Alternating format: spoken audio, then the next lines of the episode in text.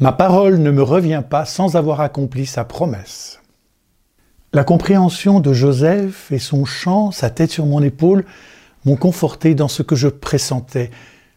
La parole de Dieu en nous peut germer. Et si elle germe, elle donne du fruit. Nous sommes comme une terre assoiffée attendant la semence. Chacun peut l'accueillir, comme je l'ai fait. Y être seulement disponible. Et si elle est semée en nous, la laisser germer. Comment est-elle semée? Sur toute la terre en paraît le message et la nouvelle aux limites du monde. Elle est même tout près de toi, elle est dans ta bouche et dans ton cœur. Dès qu'elle est prononcée quelque part et qu'une oreille l'accueille, la parole commence à germer. Oui, ou bien sûr, parfois elle tombe à côté, sur un cœur de pierre ou au milieu des ronces. Mais quand elle tombe dans la bonne terre, elle donne du fruit à 60 ou 100 pour un.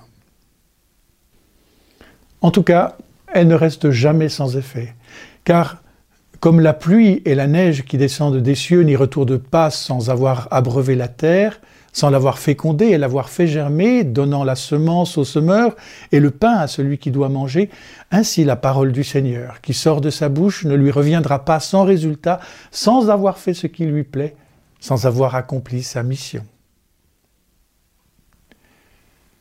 Le Seigneur nous choisit tous et chacun pour être ses porte-paroles et pour que sa parole donne du fruit et un fruit qui demeure. Ne la laissons pas sans effet. N'empêchez pas son action en vous et avec moi, vous chanterez sans fin. Le puissant fit pour moi des merveilles, saint est son nom.